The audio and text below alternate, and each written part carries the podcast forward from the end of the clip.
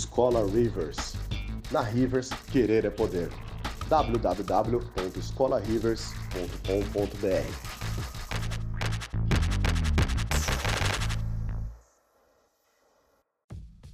Sejam muito mais do que bem-vindos e bem-vindas a mais um podcast da Rivers. Antes de qualquer coisa, sigam a gente nas nossas redes sociais, como o Instagram e o Facebook. Pode encontrar simplesmente pelo nome de Escola Rivers. Muito obrigado e fiquem então com o seu podcast. Muito boa noite, galerinha. Como é que vocês estão? Muito bom dia, muito boa tarde, dependendo do horário que vocês vão estar vendo essa live aí. Espero que vocês tenham gostado dessa vinhetinha aqui, sensacional. Grande agradecimento para o professor Pedro Cabral, brigadão, meu querido. Cara bruxão aí do Motion Graphics, VFX e a porra toda. Tem curso dele aí também, que ele também dá aula de é, composição de trilha sonora aqui para games. Maravilha, gente. Muito boa noite. Então, meu nome é Daniel Rivers. É, muito obrigado pela presença de todo mundo. Já tem oito pessoas aí. Já deixa o like, se inscreve, tá? Então, hoje a gente vai estar continuando nosso papinho da, da live passada e a gente vai continuar assim por mais um tempinho. Aí, daqui a pouquinho eu já anuncio aqui que vai estar rolando nessa live. Só aproveitando para fazer um javazito, jogo rápido. Galerinha, é o seguinte, ó, vou mostrar para vocês aqui, coisa inédita. Convidados, aguentem um pouquinho rapidão. Ó, esse aqui foi o último trampo que eu fiz com o meu grande camarada Alan Macedo e Felipe Rui.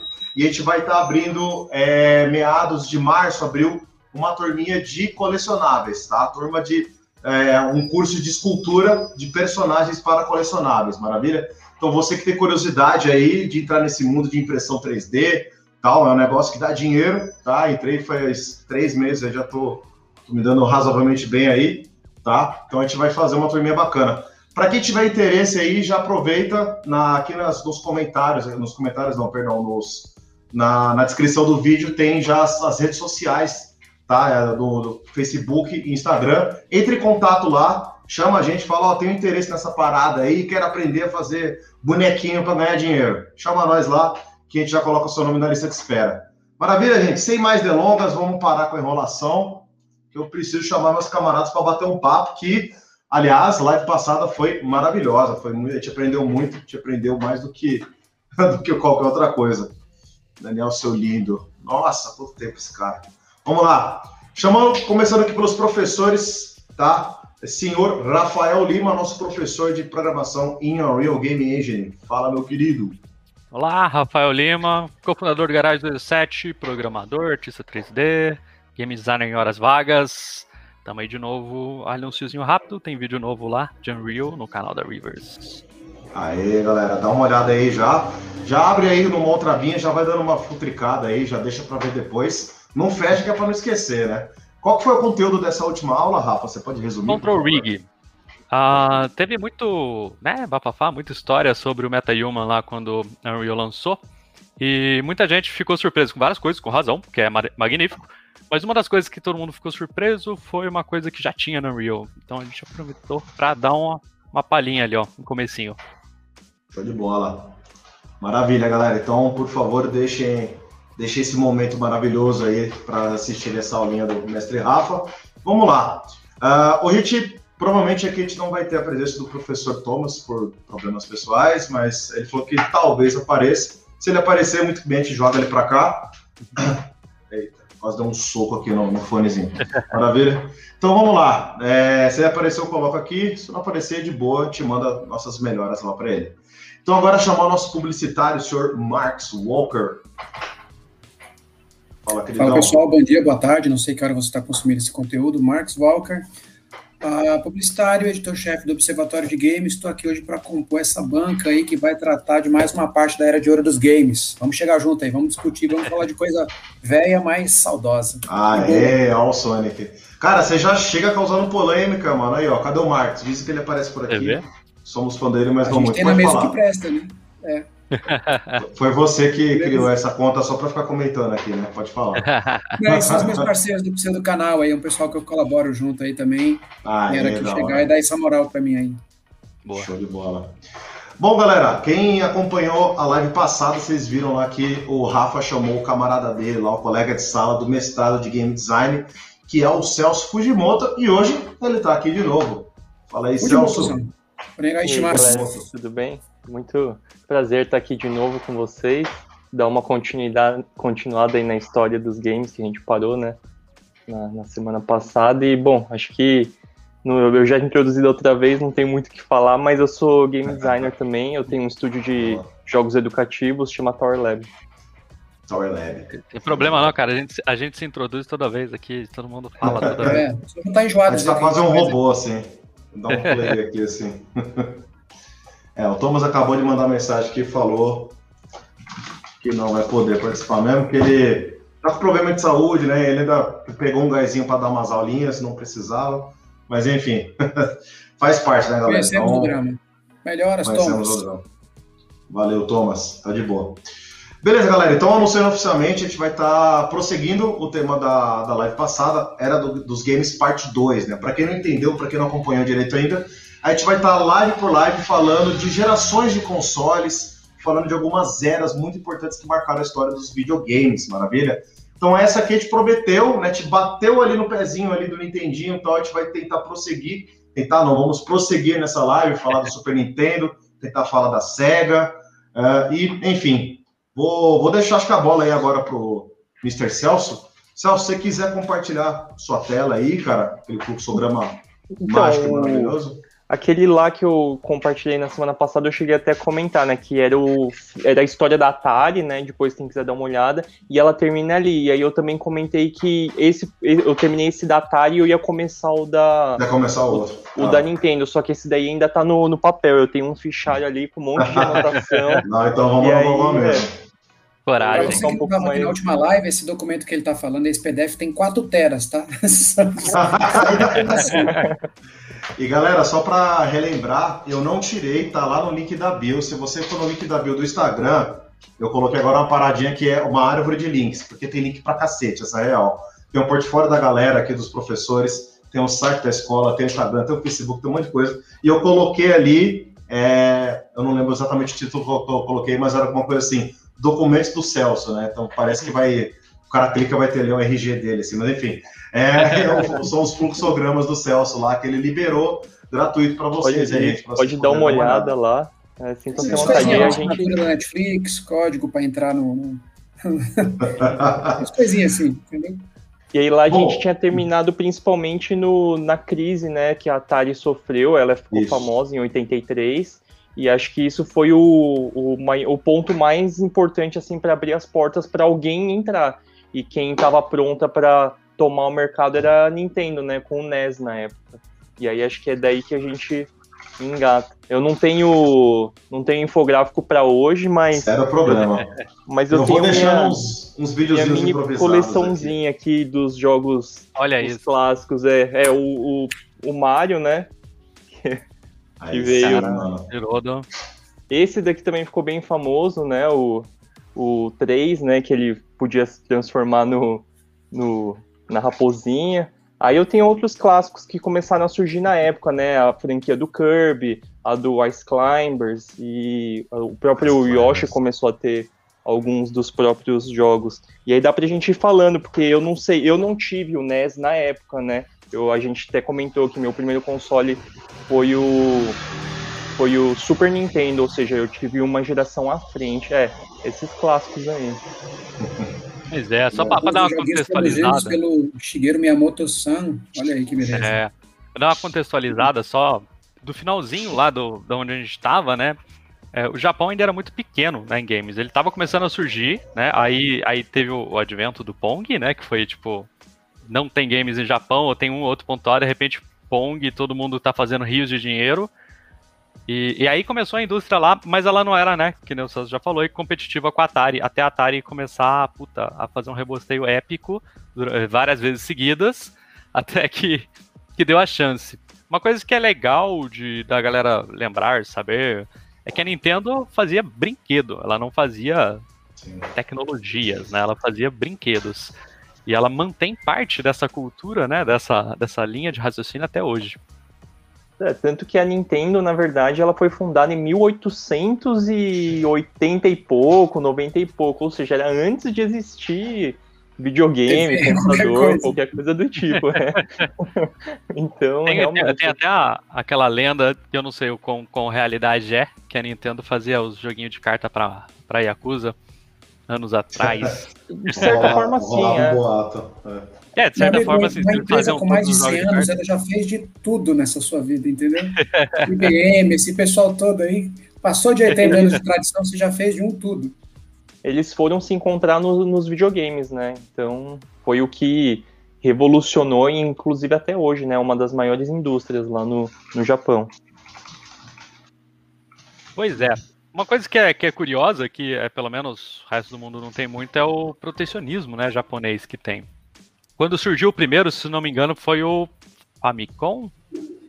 É, no, no Japão era o Famicom e no, Famicom, né? pra gente era o NES, né?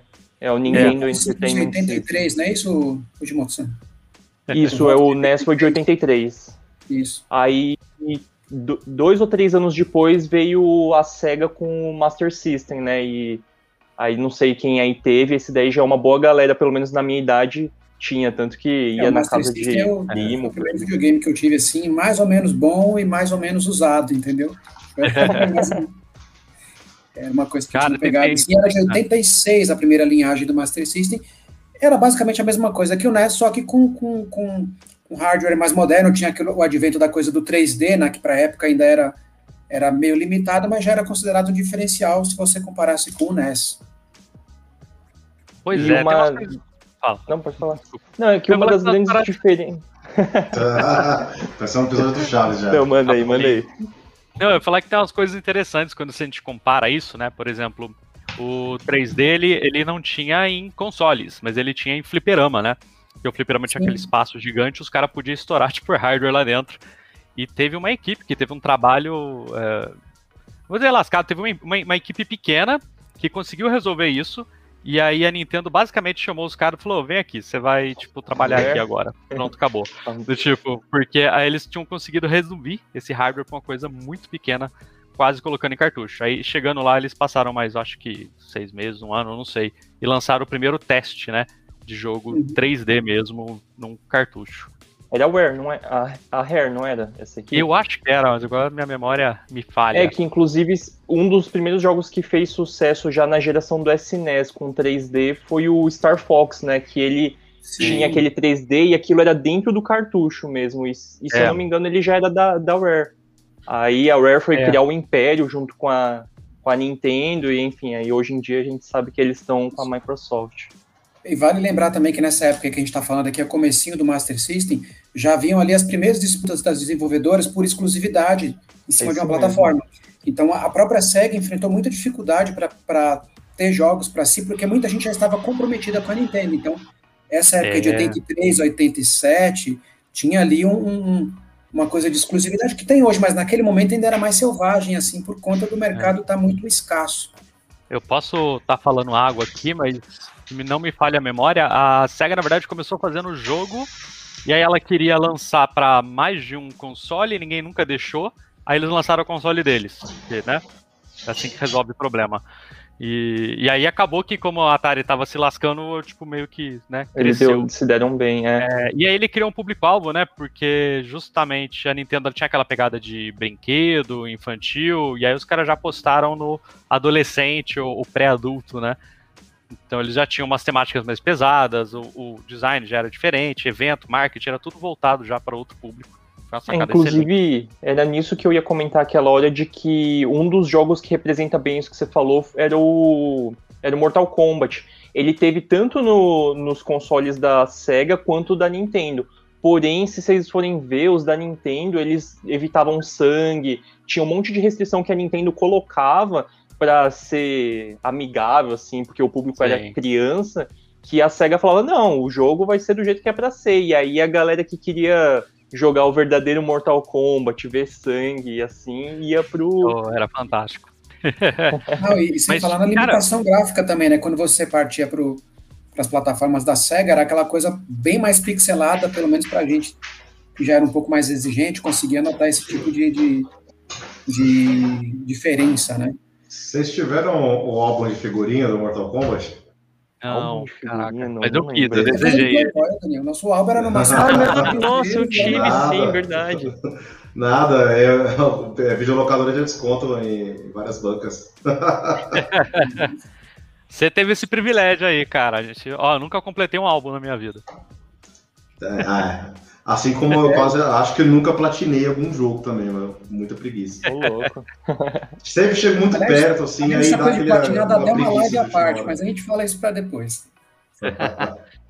Cara, tem umas coisas bacanas, né, que, que rolaram nessa época, porque tem, um- tem um livro inteiro, né, de guerra de console que, que foca bastante na parte da SEGA, porque virou mesmo uma, puta, uma guerra, Guerra entre de eles. console. É, É, porque eu quero muito esse livro. é, tinha o Nintendinho, né, aí veio a SEGA, aí os caras lançaram o Super Nintendo, porque a propaganda da SEGA é o quê? É, Pô, a gente tem mais qualidade visual. Aí o Nintendo. Inclusive, o, o Genesis, ele lançou, chegou a lançar um pouco antes do Super Nintendo, então a SEGA meio que lançou quase que dois consoles seguidos, assim. Esse foi um dos grandes diferenciais também para eles é, terem conquistado o mercado, porque o NES já estava começando a ficar meio velhinho, e aí a SEGA falou, não, vamos, vamos que vamos. E saiu o Genesis. Apesar de que o Super Nintendo foi, assim, acho que até o Wii foi, acho que, o, o maior console que a Nintendo teve, né? Acho que Até o com isso. tranquilidade, cara. Com tranquilidade. É. E, e hoje, se você pegar o Nintendo Switch hoje, boa parte da biblioteca de jogos dá, muito, dá muitas graças aqui a- às coisas que são da época do Super Nintendo que estão lá sendo emuladas. Então, Não, e a É. história dos videogames é engraçado que você vê ela se repetir em vários em várias ocasiões, assim, e essas são algumas delas, né? A- As guerras de console, as empresas passando perna uma na outra, que nem a gente tava falando na live passada. Agora, É, Celso, queria- se eu não me engano, essa é a primeira essa acho que é a primeira geração em que os jogos começam a, a pular em mais de uma plataforma, não é isso? Acho que até então você não tinha experimentado, ah, não, se, não se havia, a indústria não experimentava, por exemplo, um título em mais de uma plataforma, por mais diferente que fosse o- a proposta, não é isso? Sim, então, inclusive. Inclusive, a Atari ela chegou a ter um problema judicial, que eu acabei nem comentando, porque eu achei que não ia ser relevante, pelo menos não foi na, na época, que teve algumas empresas que começaram a hackear o, o, o- console e fazer um cartucho com o jogo. Aí a Atari falou, não, o console é meu, o jogo é meu, só eu vendo. Eles foram pra corte e perderam. Porque eles falaram, não, tudo bem, o console é seu, só que se alguém fizer uma fita proprietária, eles podem vender. O que você pode fazer é licenciar algumas coisas que nem a Nintendo acabou fazendo que tinha bastante limitação. E nisso foi onde começou a surgir a Activision, as primeiras outras empresas fazendo jogos pro, pro Atari. Só que aí isso já abriu portas para isso aí que você comen- comentou, que como agora tá tendo mais de uma opção de console no mercado, o cara que fez o jogo, ele fala, não, eu sou dono do jogo, eu lanço onde eu quero. Aqui o problema é que às vezes a Nintendo falava, tá bom, se você quiser ir lá na- falar com os caras, você não vem aqui, sabe? Então era muito mais uma coisa interna do que, tipo, é legal, assim, né? É, mas isso é Esse Batman completamente aí na válido. tela, meu amigo, eu, eu joguei isso daí monstruosamente, até Até fritar o cartucho. Era, era uma era a esfia de 19 centavos do lado, a Coca e esse jogo aí do Batman até perdeu os sentidos. Star Wars, joguei muito, apanhei muito, desisti muito Não se importa que eu vou jantar, que eu tô morrendo de fome. É louco. Eu queria É, comentar é que a gente, só que a gente, um ganchinho só pra não esquecer. A gente falou lá atrás, né, que a Nintendo ela sempre foi com essa pegada super tipo, cheio de regras pros jogos e tal. Isso foi até bem recente, na verdade. Você pega a galera lá 2012, 2013, ainda era uma pegada assim, falou: "Ah, vou lançar um jogo pra Nintendo". Aí os caras vinham com uma renca de regra lá que que aí se você não cumprisse, você simplesmente não lançava. Aliás, tanto que eu, eu fiquei surpreso que lançaram lá um jogo pra Wii que era violento. Falei, meu Deus, a Nintendo tá, tipo, abrindo, saca? Do, tipo, é isso. Vira e também, mexe, tem casos, né? O Shadow Man é um, é, que foi. É, é de Play 1, mas eles é, jogaram no Nintendo 64, né? Tipo, o negócio é É. super não orna, assim, né, cara? O- É, uma um- curiosidade disso que você comentou, é, na época que a Atari fal- praticamente faliu, né, saiu do mercado, e a Nintendo conquistou muito, é, isso daí era extremamente positivo para a Nintendo. Eu só acho que eles acabaram se apegando muito a isso por muito tempo, porque o Sim. Atari, como eles perderam a rédea, literalmente tinham alguns jogos com pornografia, é, tinha um jogo de estupro lá da, da Índia, E, meu, virou assim É, terra de ninguém. disso, né? é, É, já pensou, você é um pai, você compra um jogo sem saber, dá pro filho, de repente é um jogo, sabe, com uma temática muito. E a Nintendo ela corrigiu isso falando, não, nosso jogo tem o nosso selo de qualidade. E isso eles conquistaram muito o mercado. Só que acho que eles se apegaram muito a isso e, trouxeram até os dias de hoje, praticamente, que é isso que você tava falando, né? Eles precisavam. Aliás, acordar uma um coisa pouco. bacana, né, que você falou aí é, é a questão dos filtros, né? A gente acabou de comentar aqui que tinha a questão do sangue em Mortal Kombat numa plataforma e não tinha na outra, mas essa preocupação ela era muito mais largada naquela época, né, até então ali, do que a gente possa imaginar ou do que o jovem de hoje possa imaginar, imaginar melhor dizendo. A questão dos jogos japoneses, por exemplo, nos jogos que mais, mais especificamente falando saem, só saem lá, lá eles têm um outro tipo de, vamos dizer assim, de, de, de abordagem, de, de conceito, de filtro para tratar os temas mais pornográficos. Até hoje mesmo, assim, por, por exemplo, num passado não muito distante, se você pegar jogos do PSP, tinham coisas assim que era, ah, você vai ganhando uma etapa de um joguinho de sinuca, a menina tira uma peça de roupa. Eu falei, mano, mais de ano 2000 vocês estão com essa parada ainda. Não, vai rolar. Nessa linha que você está comentando dos, dos jogos Muito exclusivos, essa série, inclusive, a Dragon Quest, ela foi sair lá no Japão é, inicialmente, e acho que só a partir da quarta ou quinta versão que foi sair para cá, porque eles achavam que o público americano não ia ter gosto para o, o, o que é conhecido hoje como JRPG, né? Que é o de RPG novo, japonês. E é o Dragon Quest. E tanto que quando ele veio pra cá, ele chegou até a mudar o nome. Ele aqui chama, acho que Dragon Warrior, não é? Ou, ou Dragon. É, ele saiu Dragon como. Quest, É. Dra- Ah, não, é, é, lá saiu Dragon Quest, aí que eles fizeram uma, uma tradução esquisita lá, do tipo, acho que era Dragon Warrior, eu não vou lembrar agora. Ah, esse é o segundo. E aí, e aí, ó, pra quem é curioso, foi o mesmo desenho, o cara que desenha o Dragon Ball. É o Dragon criador. Ball. é. E esse aí Esse. é o mesmo. Esse cara aí foi, foi tra- tran- transformado em anime que o pessoal viu aí de manhã, chamado Fly. Que o pessoal Sim. trocou o nome pra Fly, porque Nossa, é verdade, Dragon Quest não ia colar. Passava na, na manchete, né? De sábado de manhã. É, um negócio assim. certeza rolou musiquinha. manchete. Na cabeça de alguém aí, ó. Tá rolando a musiquinha do Fly agora. É, só, acho que só os mais velhos. Se a galera for muito nova, eu não sei não. Nem sabe que canal que é manchete. Ah, Essa é a minha coleçãozinha aqui dos quatro é, Dragon Quest original. É, top. Os primeiros. Jogou o último? Muito bom. Aliás, falando nessa coisa da. Não, Pegando o, pior pedacinho que. dessa- dessa. Pegando um pedacinho dessa parte que a gente está falando aqui do, do visual, do apelo visual que tem as coisas, né? Assim, vale lembrar que eram os anos 80, né? Ali, década de 80, onde você tinha todo um conceito do corpo, né? Então, se você pegar as coisas do cinema, você tinha o, o, o- Arnold Schwarzenegger, você tinha o Conan, tinha toda aquela parada que era mais físico, né? Se você pegar essa, essa tradução para o próximo vide- videogame que a gente vai falar agora, é, isso era replicado lá, por exemplo, com jogos como Golden Axe. Né? Então você viu a pintura do cara, então a- as próprias capas eram bem inspiradas nessa coisa do culto ao corpo.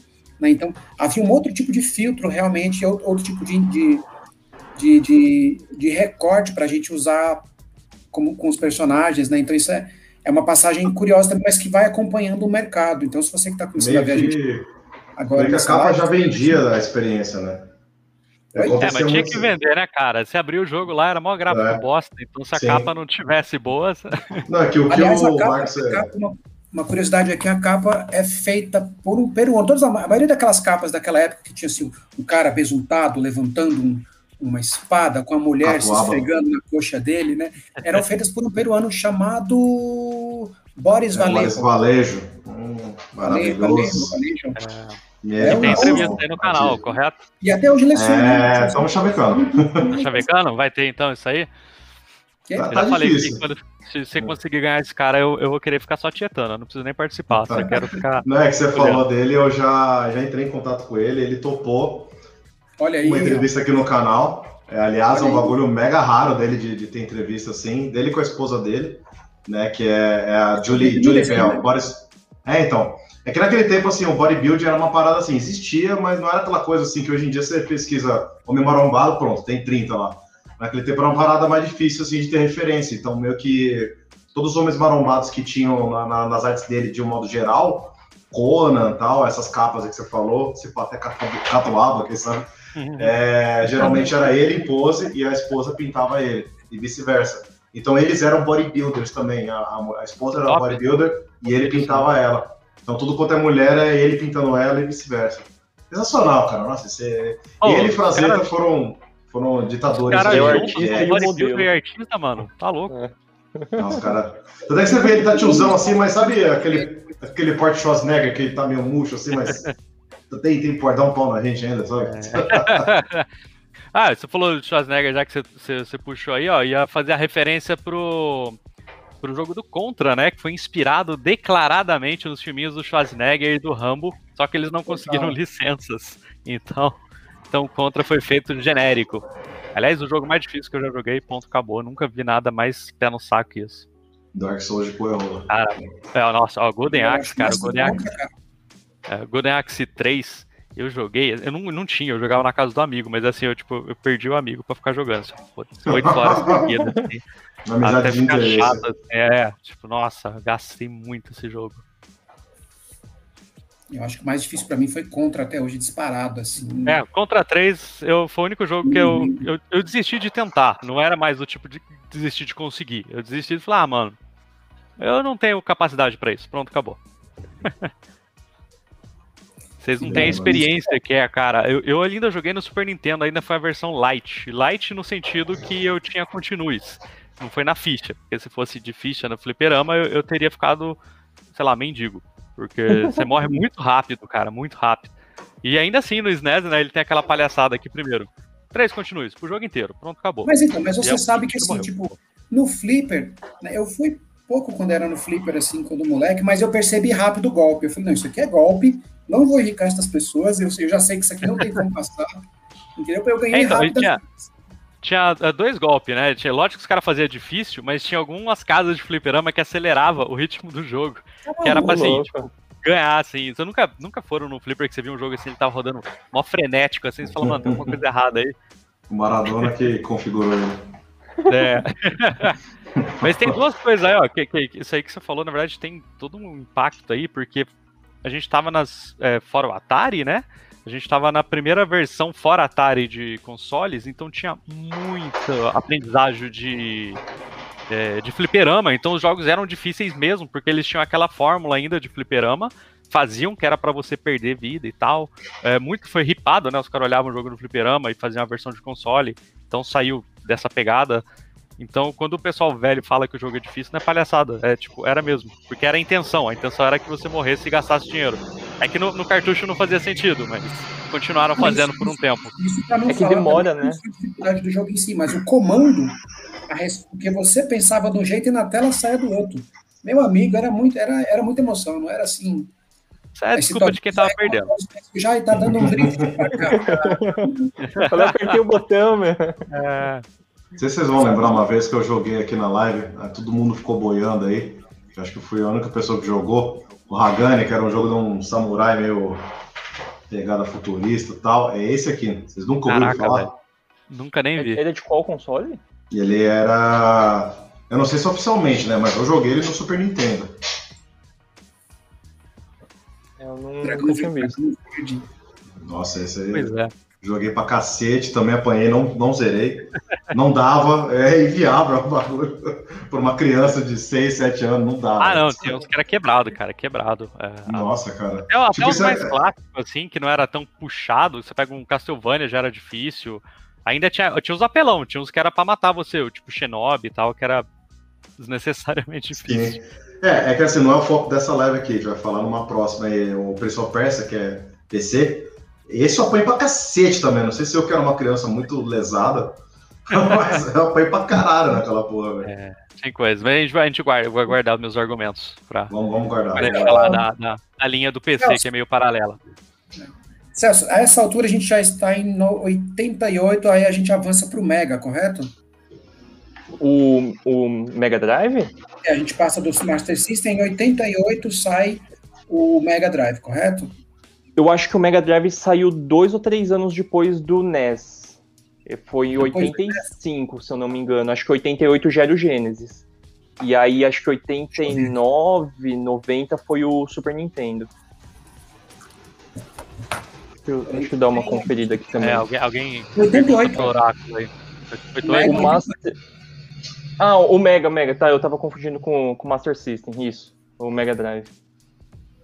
É, que lá, lá quando ele é conhecido como Gênesis, né? É, desculpa. É, é. é e aí é começou, cara, começou uma era maravilhosa pra, pra quem, quem tava vivo. Porque. É, e, e é, sério, primeiro porque o volume era grande, segundo porque era um choque cultural muito grande.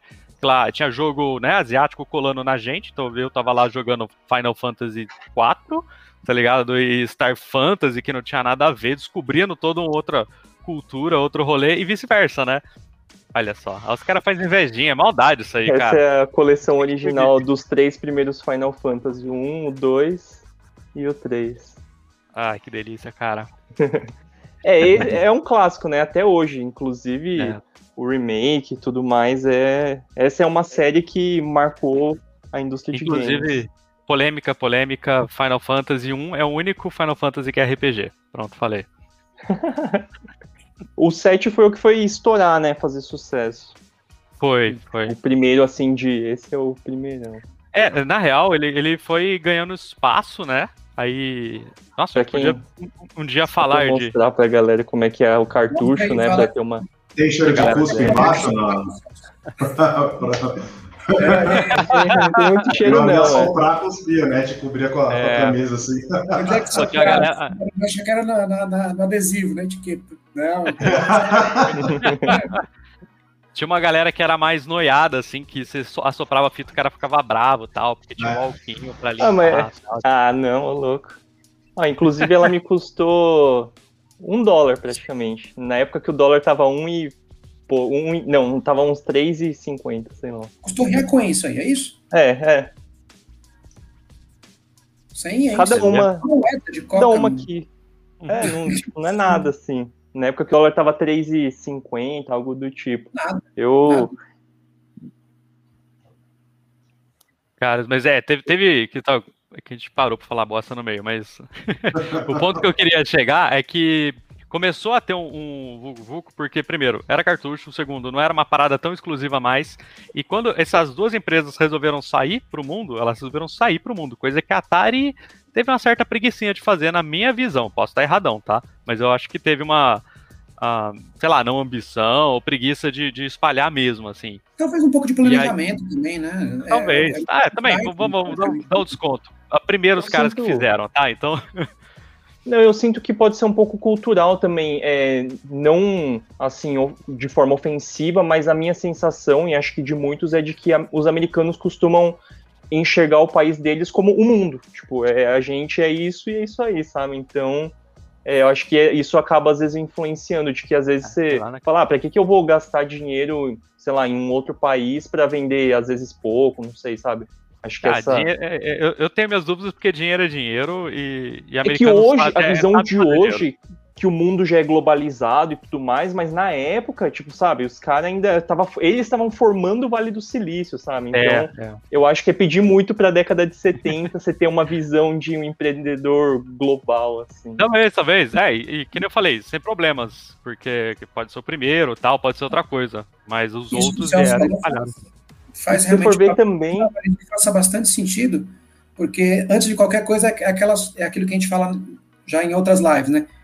É uma empresa, antes de qualquer negócio, então há um estudo de terreno para você lançar e ver se vale a pena botar as suas patinhas ali num, num, num lugar que, que, não, que às vezes não tem uma resposta boa para você. Por exemplo, é, muitos de nós aqui é, gostamos de Final Fantasy e tal, mas antes de, antes de nada, antes de mais nada, vale a gente lembrar que se trata de um jogo que ele é em inglês e muita gente jogou ele assim no vai, vai, vai. Entendeu? O pessoal veio entender o que, que era uma coisa depois de velho que começou a manjar um pouco mais de inglês. E aí por aí você tira, né? Como é que como, como que era o investimento? Então, se coloque, por exemplo, num, inverta, né? Suponha que o videogame tenha nascido aqui onde se fala português. Qual que é o sentido de você colocar ele para vender sem traduzir, sem nada na China. Não, não vai rolar. Então, por essas, por essas e, e outras, tem vários apontamentos que, que dão um pouco de sentido nessa. Inclusive, a gente tem que lembrar também que a pirataria na indústria de videogame sempre foi muito forte. Quem começou Sim. a mudar um pouco mais essa cultura foi, principalmente na minha visão, a Steam, né? Que hoje em dia é, é muito mais cômodo você comprar um jogo na Steam e ter ele para sempre. Mas, meu, até, principalmente na até o Play 2, meu, tipo, todo Play 2 era destravado, com, enfim, é. era só jogo pirata. Aliás, então... Foi, foi o ápice da pirataria, né? É, foi o ápice. Então, às vezes, você lança, tipo, é fazer orgia, um né? grande investimento para lançar um console num país e ver a pirataria dominar, às vezes também era um risco meio, meio alto, assim, né? Você vê que era o ápice é. quando tinha categoria de qualidade de CD prensado. Quando era roxo era zoado, quando não era roxo era bom. É, e aí, aí era tipo 5 reais, aí o bom era 10, ah. E aí é. tinha o prêmio que era 15 reais, que era tipo, caraca, CD duplo, pado, tipo, com aqueles catálogos de plástico, é. assim. Né? Um cheiro diferente, você você cheirava. Esse é o bom. Eu só, só, dois momentos na vida, né? Mas então, o que eu tava eh, falando é porque a gente teve um boom, né, na hora que chegou essa época. Então, tipo, Atari era uma parada meio rara, fliperama era um negócio que você tinha aqui, se era pirralho, você não ia, né? Então, né, porque você não tinha, tinha dinheiro. dinheiro, né? É. E aí, de repente, sempre tem, ah, um amigo meu tem um Mega, ah, um amigo meu tem um Nintendo, não sei o que lá. E aí a gente começou a ir de casa em casa, começaram a surgir as locadoras de fita, porque, né? Olha que coisa maravilhosa. É. Agora você não precisa comprar a fita. Você aluga ela para um fim de semana, não dorme esse fim de semana e devolve. Então, tipo, é. a gente. Pai, como diz a lenda. É. Dá pra chamar minha mãe aqui pra fazer uma participação rápida assim, pegar e falar. E aí, mãe, o pessoal devolvia? Tomou muito prejuízo já, velho nessa época do, da locadora, inclusive, uma cultura que ficou bastante forte era que os jogos não tinha save, não tinha memory card. Tipo, você tinha, chegava numa parte e ele dava um código. E aí você anotava ele num papel, devolvia pra locadora, na outra semana você alugava ele de novo, você botava o código ele voltava ali na, na onde você tinha parado. Sim, e lembrando que os códigos não era esse passwordzinho que o pessoal anota, era um hieróglifo, assim, era uma lista de candidatos. o International Superstar Soccer que o Daniel mostrou aí agora há pouco, para você ter o password lá, era tipo assim umas 30, e era assim, não era ABC, era assim, tinha é, é, colchete, abre colchete, fecha colchete, fórmula de Bhaskara. Eu falei, mano, para, não é possível. Esse é de boa, cara. Pra mim, era, foda era decorar a Fatality, o cara da 4. O ah, cara ficar lá é. naquele, naquele pra, pra, quebrar ele, e você fica naquela siririca do caralho, e você não acerta aquela merda nunca. Mano, eu, eu nunca consegui fazer um Fatality na infância. É foda. É. Cara, tipo, você falou dos pastores, cara, uma coisa que me quebrava é que, é que o pessoal tentava ser criativo e era criativo igual.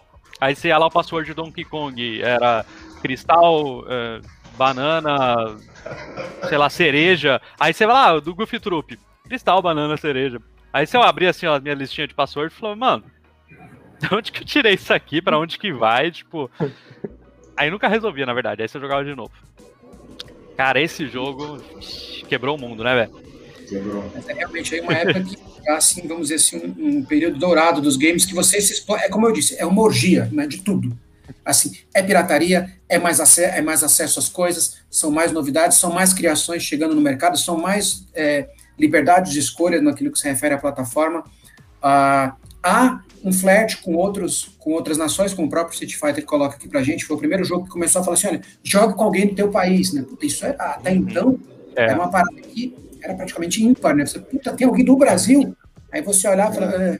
ah, mas vai. Mas... não, Já, quero fazer dois comentários do Street Fighter. Primeiro que uma vez eu quase quebrei o dedo do pé jogando Street Fighter.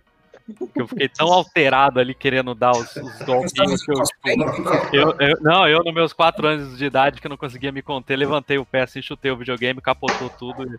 Eu fiquei com o dedo luxado, tipo, de, de, de, de, tipo, frenética, assim, ó, de nerdinho teta. E o Lúcio. é, e o outro comentário é que o Blanca não é brasileiro. Tem, não. Ah, ele é americano. Ele foi ele é americano. É, ele, ele é americano. O cara é americano. É. Ele é, ele, ele é americano, né? É. Ele é americano, caiu no, no Amazonas e em guias passaram fotossíntese pra ele, tipo, dane-se. E, inclusive, o, o, criador do Street Fighter tinha medo de vir pro Brasil por causa disso.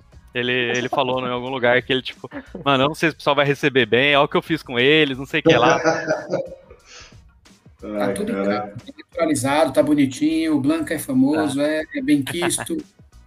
É brasileiro, já, já é, é. Aí depois a, a, adaptação de filme americano, quem que é o principal? O, o Gaile. sempre, sempre, sempre. Cara, isso aqui era maravilhoso.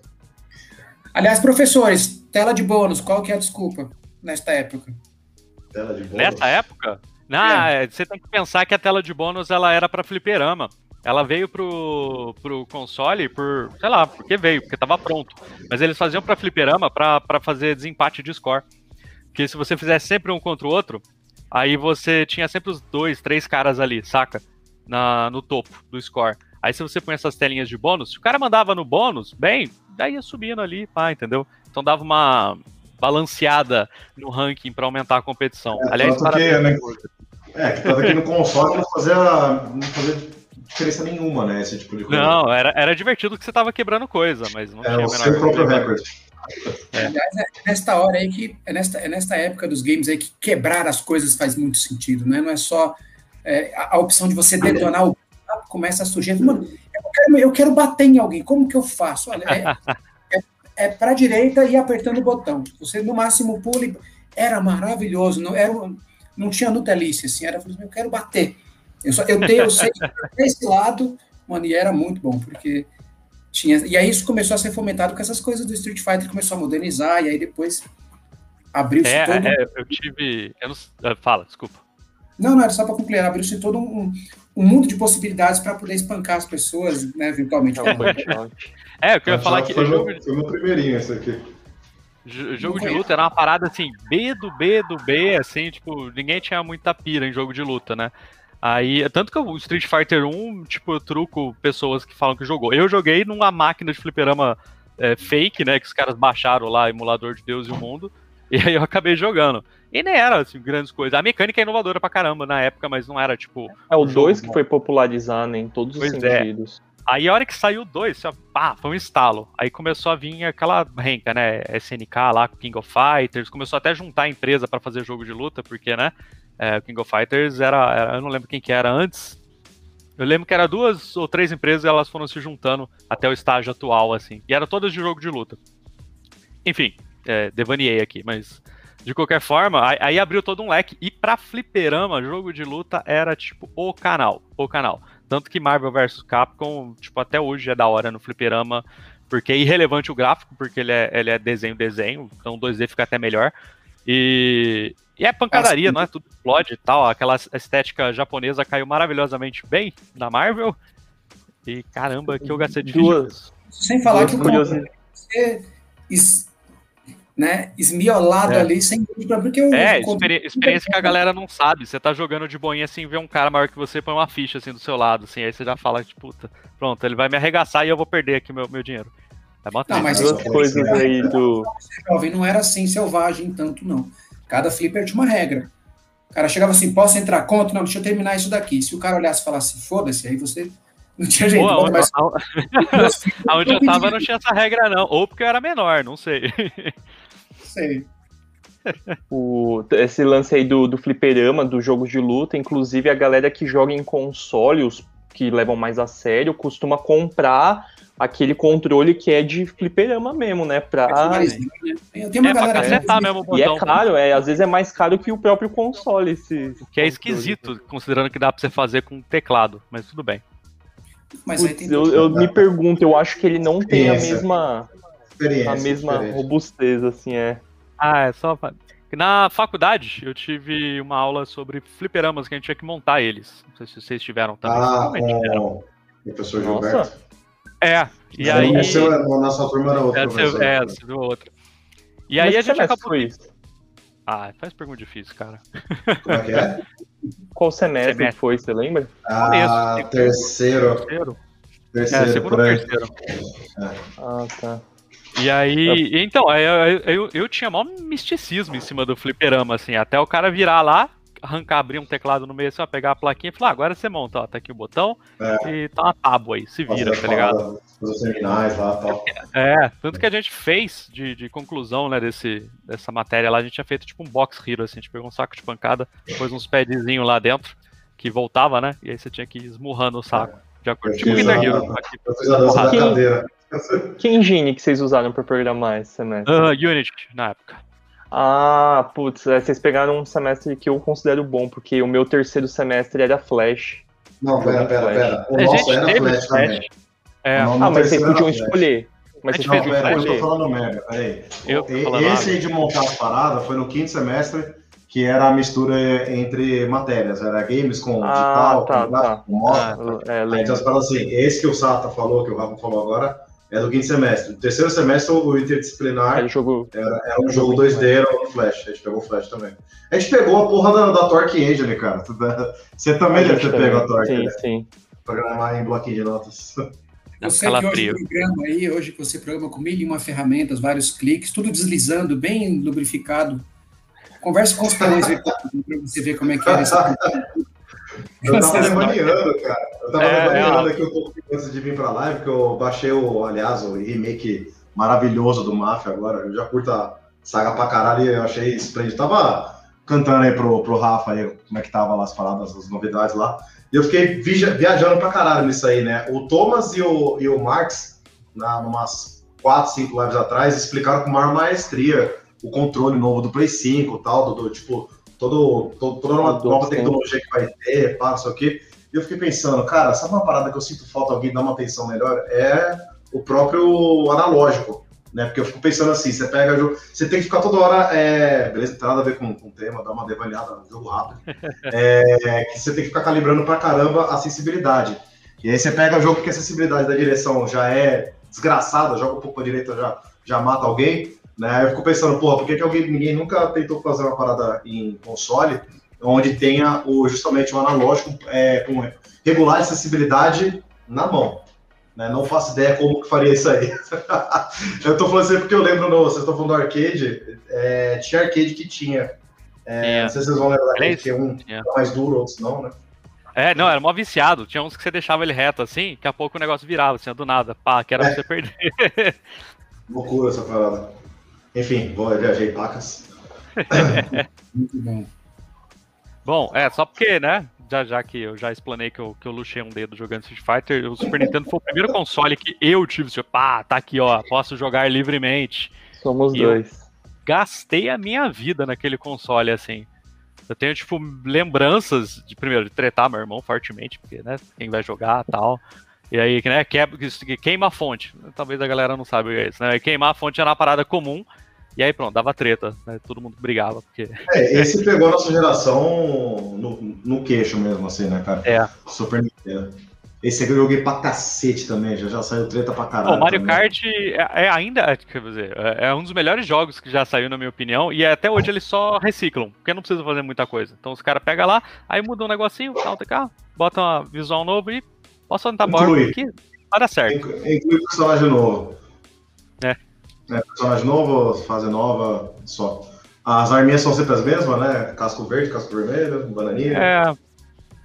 É, porque se mudar muito aí dá trabalho. E, e talvez estrague a fórmula, que é boa, é excelente. É, Mario Kart é talvez um dos melhores jogos da época, assim, que pelo menos é, de jogar em, em galera, com certeza era. Mas galera, Nintendo é negativa isso aí, né? Lugar de galera. E esse Nossa. fake 3D aí? Ah, genial. Só perspectivinha bem feita. Isso aqui, eu e o Rafa, a gente usa isso aqui pra, pra separar vista ortográfica, né? Pra perspectiva, é, com, com plano, é, ponto de fuga, sem ponto de fuga. Das aulas de educação artística, né? Ponto de fuga, perspectiva. O Como é outro importante. jogo também que eu lembro bastante dessa época é o Top Gear, né? Família Gear, toda, cara. O Top Gear é- é uma parada é, latino-americana, né? Não sei se você tá ligado. Lá Por fora incrível ele que pareça. B, né? Ele não é nem conhecido. Acho que tinha um outro jogo de corrida mais famoso lá. É... é F0. Não, não. É, tipo, na pegada do Top Gear. Esqueci o nome agora. Mas sim, ele é algo Gear, que Melhor trilha. foi mais famoso aqui. É, Dá pra imaginar aqui já, né? Já a musiquinha. concordo. Porra. Aliás, esse, é- esse, é um, esse é um ponto legal para a gente trabalhar aqui nessa, nessa parte da geração, né? Como é que os conceitos de, de, de profundidade foram sendo aprimorados e foram convencendo cada vez mais, né? Antes mesmo do Play 1. Você tinha ali certos macetes, como o do Mario Kart ali, né? Sim. Que fala assim, não, aqui realmente a pista existe e tá lá na frente, né? Sem ser 3D, você É. diz, né? É, tinha, tinha, é, tinha um ser 3D, 3D. tinha, sem ser 3D, tinha um migué de 3D, né? Porque você pode É. pegar, tipo, pista, que na verdade a pista move, o carro fica, né? Era uma Uhum. ilusão assim. Você, é, aí você tinha o, o 3D mesmo, que era tipo Star Fox, que era a exceção da exceção, e aí você tinha os fake, que era tipo, assim, de aplaudir em pé, tipo Donkey Kong. que parecia 3D. Verdade, verdade. Ele é pré-renderizado, é, né? É, aliás, tem. Pique Mortal Kombat, né? É, cara, você vê como os caras fizeram o Donkey ou o cara fez o Donkey Kong, assim, é, se aplaude pro cara, velho. Porque, primeiro, o cara fez a trilha sonora, programação e arte. E aí ele tava nessa época modelando, renderizando, cortando sprite a sprite para montar o jogo. Cara, Ai, é, é um trabalho assim que. Nossa, mano, tinha que ser asiático, senão não aguentava, velho. Tipo, pixel a pixel. certeza que vocês lembram dessa música é. aqui, ó. Da, da pista de noite. É, puta, cara. E eu passava mó raiva, porque era mó ruim nesse jogo. Putz, eu lembro quando eu larguei, eu larguei o console eu larguei o, o, o SNES ligado durante a madrugada porque eu não queria perder o. Eu tinha chegado, sei lá, até a pista do Japão e eu já não tava mais aguentando de jogar. Eu falei, não, amanhã eu continuo. Eu larguei o console ligado a noite inteira pra continuar no dia seguinte. Teve um jogo que me expulsou nisso aí, foi o Rayman, cara. O Rayman ele não tinha save, não tinha porra nenhuma, não tinha código para você poder voltar. Eu não sei se foi azar meu da, da versão que eu peguei, cara. Ele, ele não tinha. Eu deixei tranquilamente assim, um final de semana inteiro ligado. Minha mãe me xingando que a conta minha cara, pá. Ah, vai, vai. Não, mãe, eu... Depois que esse jogo. Você não tá entendendo, né? Pô, quase morri, velho. Minha vida, cara. Não, e engraçado que depois que esses jogos foram pro computador, eles ganharam um recurso que é aquele que você consegue ter um save imediato, né? Você clica, sei lá, F7, ele para é. onde tiver. Mano, que palhaçada isso daqui, eu vou fazer. Acelerar a velocidade. É, tem, tem umas coisas que até é, quebram o jogo, né? Por exemplo, o que eu falei, eu joguei o Golden Axe na casa do, do meu brother, tipo assim, até exaustão mesmo, real, assim, até eu desmaiar jogando. Sou fanático pelo terceiro Golden Axe. Aí você vai jogar no PC, é, você descobre que o jogo é curto. Porque ele, é. ele funciona para aquele formato. Então, se você der o save no meio, mano, aí você acaba o jogo. E aí você acaba de boa, você acaba tipo 20 minutos, meia hora. E aí você fala, nossa, mano, mas não tinha. Não, não tinha. Eu que era ruim mesmo. E é normal, né? Porque outro jogo que tinha a vibe de, de fliperama, né? Que era tipo dificílimo de ah, fazer. Eu acho que assim, todo mundo tem, falando nessa, nessas, nessas aventuras para terminar o jogo, todo mundo tem uma aventura com Donkey Kong, né? Uma madrugada, em claro, né? Regada a comida vadia e muito ódio para a fase. A minha é da fase Nossa. da mina a bananinha que é, tava lá. É, nossa, mas a mina era maldade, cara. Que você tinha que ir ah, com a aranhazinha. Ou a. Não, com o carrinho, né? Pode crer. Era a do carrinho, né? velho. Ele adicionava ganância né, na, na, vida da, da criança, né? Que botava aquele combozinho de banana numa pista onde você ia praticamente se matar. Ou tentar é, cair e dar um salto. Daquele, daquele cacho de banana, entendeu? é a ganância, velho. É pura ganância, velho. Cara, o, o Donkey Kong foi o, o primeiro que eu lembro Talvez não fosse o primeiro, mas o primeiro que eu lembro que tinha muito secret para você achar.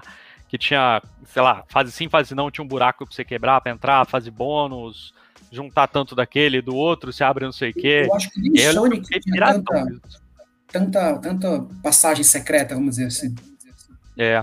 Aliás, a gente não comentou, mas. Olha Sonic... paralaxe aí, ó, o, o Rafa. É, é. Olha lá.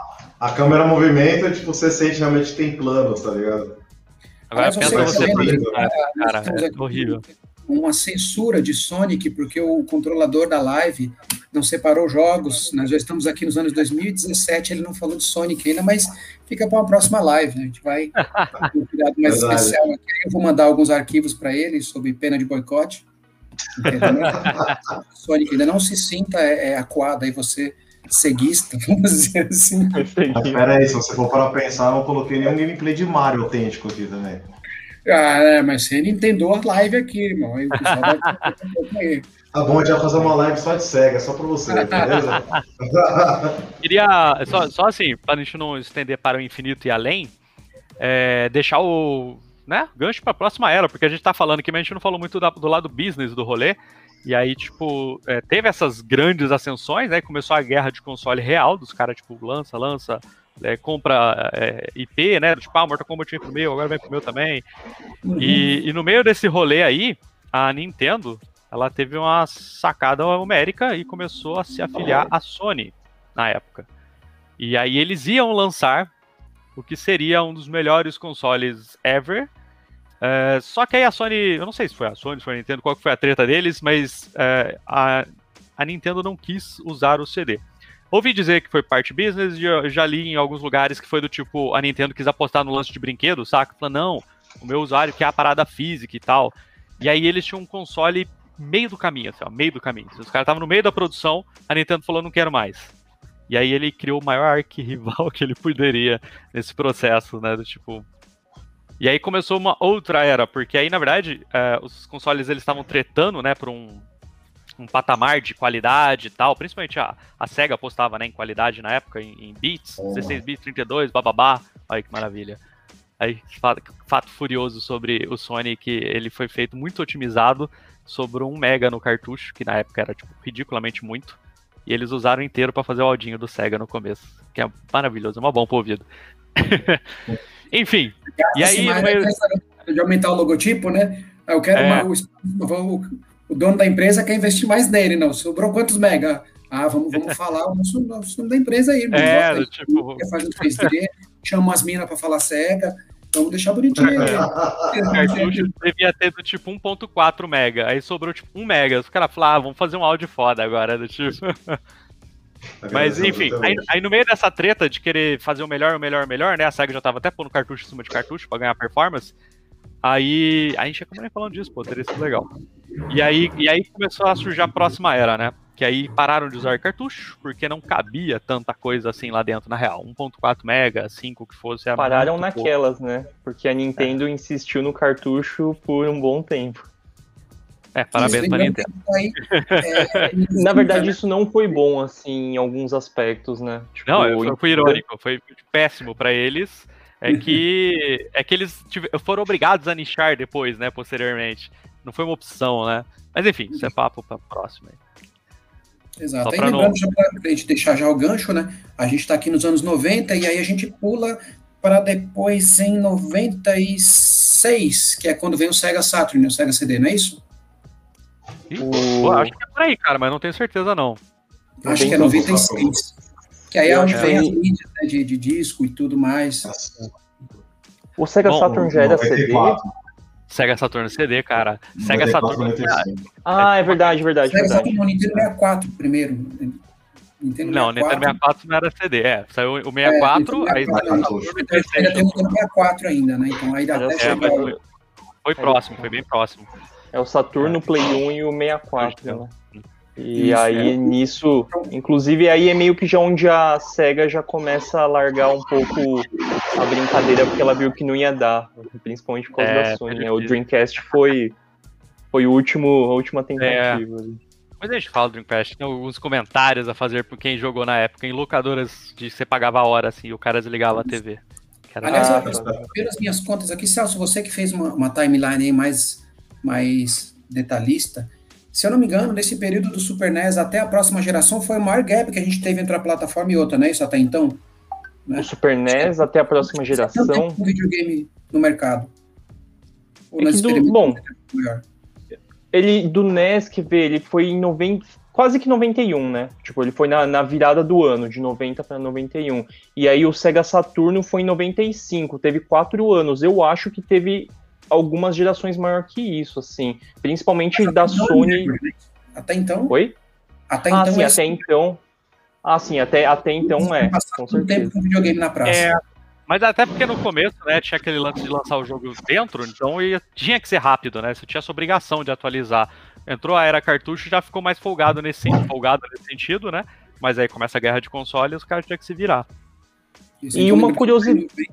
E aí o Play 1 sai em 95, o Brasil é tetra em 94, vira aquela alegria toda e como se não bastasse, lança um Play 1 e aí, sim, Inclusive, um, um detalhe aí nessa linha que você comentou de, de é, espaçamento, é, é, curioso que isso costuma acontecer principalmente quando a gente está na, na transição de mídia, porque de passar de cartucho para CD foi um grande, tipo, eu vou, não vou, alguns é. vai, só que ele precisa gastar mais tempo para poder fazer o negócio tá funcionando direito, tanto que a Nintendo acabou não indo. É, a própria Sony depois para frente pra, passou para o Blu-ray e foi uma decisão, tipo, relativamente questionável. E eu sinto que hoje a gente está até numa fase que é essa transição de abandonar qualquer mídia física para ir para o cloud. Só que as, o, os servidores ainda não estão 100% do jeito é. que mas abandonar a mídia física não necessariamente ir para o cloud, né? Então, por exemplo, uh, os consoles novos aí estão saindo sem entrada já, porque, cara, você pode uhum. baixar, você não precisa jogar online direto no cloud Desculpa, você falou no cloud, eu pensei em streaming. Eu não sei se ele estava dizendo. Isso, isso, isso. É. Tá. Também, também. Não, É, então, inclusive, inclusive, isso é uma coisa, tipo, às vezes quando a gente tá nessa transição, a gente não sabe qual que vai ser a mídia que vai falar, não, essa, esse é o, é o padrão de mercado. Tanto que o Blu-ray, tipo, foi adaptado por alguns, mais ou menos por outros, tipo, É, Ficou naquele meio- umas tiraceira no processo aí, tipo dou- double layer, essas besteiras aí, mas enfim. Pô, mas, Mas, aí, é, aí nesse tá- comentário de, Fala. de, de falar da parte da, tec- da parte business, mas naquilo que se refere à à popularização de uma mídia, né? Isso é, é uma coisa que o gamer, mesmo o cara normal, o cara que só quer jogar, ele nunca faz esse cálculo, né? Mas por que que tem isso? Por que que não tem essa passagem aí do, do, do cartucho para o CD? Ele realmente foi um- um- uma dança do acasalamento, né? Que é assim que acontece. Alguém desenvolve a tecnologia ali, o cara chega e fala, olha, cabe nesse negócio aí que sai fazer. O cara, mas não é assim, tem o desenvolvedor que não tem que fazer. Então, como eu disse, há uma, tem, precisa- o mercado precisa se sincronizar né, com, com todas as partes para que a, a parada aconteça. Mas e teve, maturar é, também, né? É, eu não, não, não querendo né, botar os boi na frente aí, mas é, teve toda uma evolução de tecnologia junto que mudou muito. Por exemplo, a gente tá falando no começo de Atari, o cara ainda tinha que desenhar a placa, era outro rolê. Então aí começaram a surgir empresa para computador, começou a exigir empresas que faziam peças para é, microprocessador separado, o cara que fazia placa separado. E aí a indústria começou a surgir. Então, o que no começo era arriscadão, fazer tipo cartucho, lá na frente já era uma parada mais padrão, porque a indústria inteira já dava suporte a isso, né? É, e, aí, e aí é uma parada que varia muito a respeito de direitos, que aí eu acho que talvez seja um ponto grandão. Por exemplo, é, microprocessador, ele tinha, ele tinha direitos autorais, se me lembro bem, mas em cima de fórmula, de jeito, não em cima Uhum. da existência do microprocessador. Ao contrário do CD, por exemplo. O CD era da Sony e pronto, acabou. Você não podia fazer CD sem pagar direito autoral pra Sony. Então, é, tinha, tinha algumas paradas assim que muda muito, né, a transição. Por exemplo, uma coisa é você fazer um cartucho agora comprando os microprocessador lá da empresa da Tailândia lá e dane-se, entendeu? Outra coisa é você do tipo fazer um, um console, tipo Dreamcast, e pagar royalties pra Sony, que é o seu Pra, concorrente. pra sua porque você tá concorrência. É, entendeu? Então começa a ficar esquisito. Aliás, essa foi uma receita da Sony por muitos anos, né? Eles sempre tentaram cravar uma tecnologia e falar assim, olha, aqui a entrada do fone tem que ser essa, senão não, não roda. Isso acabou gerando um grande problema, porque enquanto o, o restante do mercado faturava com seus similares, a Sony ficava presa com, com, com, com seus periféricos, com as suas entradas, com as suas é, é, patentes, e, e só usava É. entre eles, né? E, é, demorou para eles caírem na real e, e falar assim, não, vamos abrir, botar um SD aqui para tudo que todo mundo Ó, usa. Isso aí eu não vou julgar demais, porque se você fizer, eu acho que um, o marketing adequado, tipo a Apple fez, você consegue. Né? A, a Apple vende o, o telefone com carregador exclusivo que vem separado e é caro pra caceta e a galera compra. Então, é, não vou dizer que é uma estratégia boa, tá? Mas, mas que dá, dá, né? Talvez a Sony tivesse falhado de tentar pegar, sei lá, dois nichos, saca? Tipo, fazer pra galera e, e fazer Mas pra, a- pra fechada. A gente também tá enxergando, tipo, pela perspectiva só da indústria de videogames, porque se você for ver, a gente falou do, do histórico da Nintendo que veio de brinquedos e foi pra jogos. A Sony, ela vem da indústria de tecnologia. E, cara, fora de games, o que não foi o impacto do CD e do DVD, sabe? Tipo, Enorme, meu, a enorme. indústria da música, tipo, foi algo assim, extremamente. Aliás, a Sony ela era é, dominante, né, em aparelhos de som, de cassete. Ah, Sim, lembrando, então, que, lembrando que a Sony começou com dois sócios lá no pós-guerra fazendo rádios com, com escombros de guerra. Então eles tinham lá, pegavam algumas coisas e faziam, montavam, e aí começaram a evoluir para outra linha de, ele- de- de eletrônicos, e aí foi virando o que a gente conhece hoje. Até surgiu o primeiro Walkman, foi uma ladeira com muita gambiarra, com muito, muita dificuldade, muito improviso, mas acima de tudo muita, muita criatividade para fazer o possível com que eles tinham diante de um país detonado, né? Né? Aliás, essa parte do, do marketing, é- é- ela vale uma, ela vale uma live só para a gente falar do marketing na timeline, que é um assunto que por si só ele caminha sozinho, né? Se a gente pegar toda essa parte aqui do, do- da história dos videogames, o marketing ele é um capítulo que ele se sustenta num assunto sozinho, se a gente quiser. Muito legal falar É. de marketing. É, ele teve altos e baixos separados também. Cara, eu, eu não era tanto atento ao marketing de eras de videogames, né? Sei lá, quando eu, tinha, quando eu tava né, tocando empresa. Quando você tá tocando empresa, você é preocupado com marketing, mas é outros 500. Mas eu não tava muito me ligando, né? Ah, propaganda de jogo, papapá. E aí, vendo documentários, vendo um pouco sobre a parada, aí comecei a ver quão sem noção era o rolê. Aí eu falei, mano, os caras tinham estilo, aí trocaram para outro, não sabia para quem que tava vendendo, aí começaram a fazer um rolê, aí tomaram o processo, aí começaram a fazer outro rolê. Cara, foi, foi tipo, foi uma montanha russa Peak Games mesmo, tipo a própria. E também, não é uma parada que, que, nem agora, que tipo, tem faculdade, tem um curso, um cara da 4, era muito no achismo, muito no gogó também, né? É. Ver se dá certo e fala, puta, esqueci daquela parada que rola um processo. Tem pra caralho. Sim. Se tem gente da mancada ainda hoje, cara, não só em games, mas tem gente que ainda dá mancada em marketing. A indústria ainda é muito recente, se for parar pra ver, meu, 50 anos aí, cara, não é nada comparado com a indústria de filme, de, de outras mídias aí. Filme é, é uma boa analogia. Porque é. o filme também foi uma, uma mídia que veio é, muito recente, né? Não veio do tipo, né? Não é livro. Final de 1800. É. E, e, ela teve uma evolução também bem independente, né? Não foi do tipo uma mídia que teve, sei lá, algum governo comprou e usou de propaganda, e aí que o negócio não teve aplicação militar, sei lá, do tipo rádio, saca? Então ela foi uma mídia que nasceu para entretenimento, saca? E aí, e aí é, dá para fazer vários paralelos, assim, que você vê a curvinha bem parecida, assim, com, com o pessoal de jogos, até das pataquadas, é, é gap tecnológico, né? Os caras começaram a trocar fórmula, encontrar fórmulas, tem, tem um time ali que dá para para encaixar. Ver um padrão. É. Aí, Celso é. viu aí comigo lá no mestrado as aulinhas do, do Basbal. Putz, quando ele boa. tava falando. É, excelente. Ele tava Era falando. Isso que eu tava pensando, né, que você tava falando. e aí eu pensando na história de games, assim, cara, encaixando certinho. Assim, eu falei, caramba, velho. É muito parecido. E a gente tá muito assim no, no começo do começo. Tanto que agora que a indústria indie tá surgindo, meu, quanto jogo que você jamais imaginou que poderia existir, tipo, aparece assim, quase que todo ano, assim, você vê um jogo que você fala, nossa, isso é inovador, sabe? Então eu acho que a gente ainda tem, tem muito aí para aprender. Tem, muita coisa acontece. Beleza, então, ó, só para começar a apontar para o final aqui, senão a gente fica para sempre. É, a, a, gente terminou aqui mais ou menos na era, né? Entrando o PlayStation. A transição. É, talvez eu volte um pouquinho para falar umas, umas merda, não, mas faço uma live. Tudo pelo, bem. É, mas... Pelo que a gente estava combinando, tentando, vamos agradar o senhor Marx aí, vamos punhetar a série um pouco. Acho que rola, rola uma live para falar da SEGA, talvez. Nada, tipo. É, e computador, que a gente precisa falar tanto da, da, da, linha paralela, de toda aquela linha que o, que o Celso estava falando, dá para fazer a paralela com o computador, né, com jogos de DOS e tal. Não sei se vale, de repente, aproveitar essa mesma live pra, ou fazer uma nova, uma outra só para Doom, que a gente vai ter a participação do Masa nessa aí, e aí chegando no PlayStation. Enfim, te interrompi, mas. É, eu acho que é, um, é uma bom, boa estratégia. É isso que eu ia comentar, né? A próxima a gente começa a pegar a linha paralela de, de computadores, porque foi diferente, foi importante.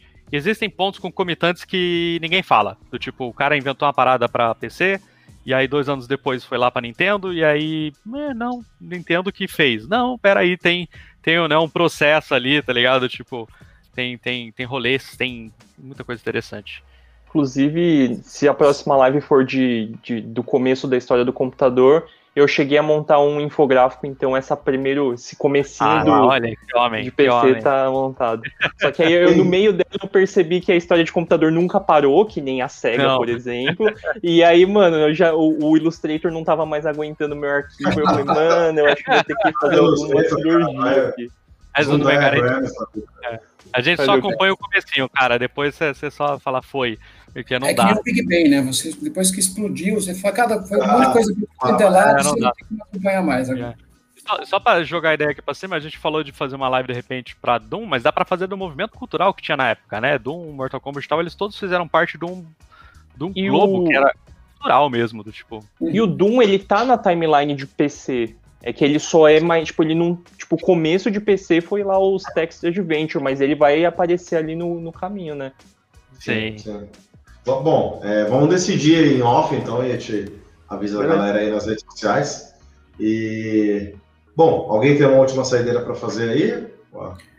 Eu tenho Olha, só um, sem, uma proposta para fazer aqui para você que está acompanhando a live. Manda aí. Vamos propor cada um de nós aqui um jogo do, dessa última plataforma que a gente discutiu aqui para convidar o cara para jogar. Falar, se você quer experimentar isso daqui, joga no emulador jogo tal. E aí, vocês querem, querem plataforma, o, o Super Nintendo, se diz? Essa é, era, Nintendo. Ah, nessa era, né? É. Ixi, ah, Eu recomendo o meu, da minha parte, que eu recomendo o Hagani, porque eles vão recomendar alguns clássicos aí, Hagani ninguém conhece. Vocês vão passar muito estresse. Bom, Hagani Super Mario World com certeza foi o meu primeiro jogo e o que eu mais joguei nessa, nessa geração aí. Muito Acho bom. que eu vou deixar aqui o, o Homem-Aranha Maximum Carnage. Ai, cara, não acredito que você fala a mesma coisa. Não, é bom, vai... cara. Vamos jogar que eu, ó, eu, eu, eu, eu, tive que vender, vender brinquedinhos na escola para juntar dinheiro para comprar essa fita, cara. Eu Olha que mafioso, velho. É, eu já tava pensando em fazer dinheiro. Esse, esse, parceiro meu que entrou aqui no, no começo da live, que era do pseudo do canal, a abertura dele lá é uma variação. Eu comprimi alguns compassos da música, modifiquei, reverti, e é a introdução no Máximo Carnage, que eu fiz para ele. Até review, cara, onde lembrar.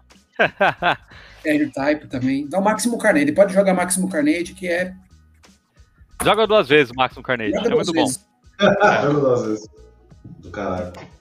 É bom, é isso, fechou, galera. Maravilha. Bom, gente, próxima live vai ficar então para o dia 3 de março, maravilha. Inclusive vai ser uma semana animal, galerinha. Só, eu sei que vocês estão com sono, mas aguenta o finalzinho, porque é o seguinte: sequência das próximas três lives. Semana que vem, eu, o bonitão Rafa aqui e o Thomas, a gente vai entrevistar a galera da First Phoenix Studio. Eles estão produzindo um jogo aí que é o Real, Resident Evil. Tá dando o que falar agora, tá fazendo barulho aí, então a gente quer aproveitar, conhecer os caras lá. A gente vai entrevistar os dois. E os meninos estão concorridos. Não, não, não, foi chato pegar essa. Toda hora os caras estão com Globo, caralho, a quatro em cima aí. Enfim, a gente conseguiu um horário aí. Eu e o Rafa e o Thomas, a gente tá com umas perguntinhas no gatilho aí para falar, sobre perguntar um pouco sobre produção, sobre. Eles estão trabalhando no Real, né? Então a gente quer perguntar, depende sobre Mega Grant. Então, você que está começando aí essa carreira, quer começar a estudar, acho que é uma boa oportunidade. Eu estudo, estudo brasileiro, o Rafa já lançou o jogo, então é, é em Unreal. Então ele tem perguntas assim, aquelas que vão bem no bocó, assim, no, levantar o queijo, assim, fala, e aí, você fez aquela parada tal? Enfim, acompanhe, galera, vai valer muito a pena, só que dessa vez vai ser numa sexta, tá? Vai ser sexta-feira, 6 horas é, da tarde, dia 26, tá? Então semana que vem já. E o nosso próximo bate-papo aqui mesmo, a gente vai fazer a Era dos Games Parte 3. Uh, ah, a gente vai conversar aqui em off, mas muito provavelmente vai ser essa era de PC, né? O senhor Celso está convidado mais uma vez aí. A gente aceita esse, esse seu infográfico maravilhoso aí, com certeza. E na mesma semana, senhor, senhor Rafa, lembrando você, não sei se você lembra disso aí, tem a entrevista com o Gilberto Magno. É, talvez, é, só que é seis horas, então pode ser que você tenha que sair é, na primeira hora. Se bem que é uma hora de, de entrevista, se passa, sai dez. Eu acho que vai dar certinho. Tá certinho. Ou então bota os alunos para assistir a live, né? É, um homem rola. Roberto Magno, Roberto Magno, para quem não conhece, ele é um artista 3D brasileiro que participou da, do God of War de 2018 e participou do novo que vai lançar. Está participando, muito provavelmente. E diversos outros jogos, jogos aí, é, Overwatch, uh, Rainbow Six Siege, o portfólio do cara é enorme. Beleza, gente? Essas são as três próximas lives. Fiquem de olho que a gente vai publicar mais. Março tem mais pelo menos duas entrevistas para te anunciar aí para vocês. Sensacionais. Gente, brigadão. Deixa um like, se inscrevam. Segue a gente no Instagram e no Facebook. Tamo junto. Boa noite, galera. Abraço, galera. Até mais. Valeu. Valeu.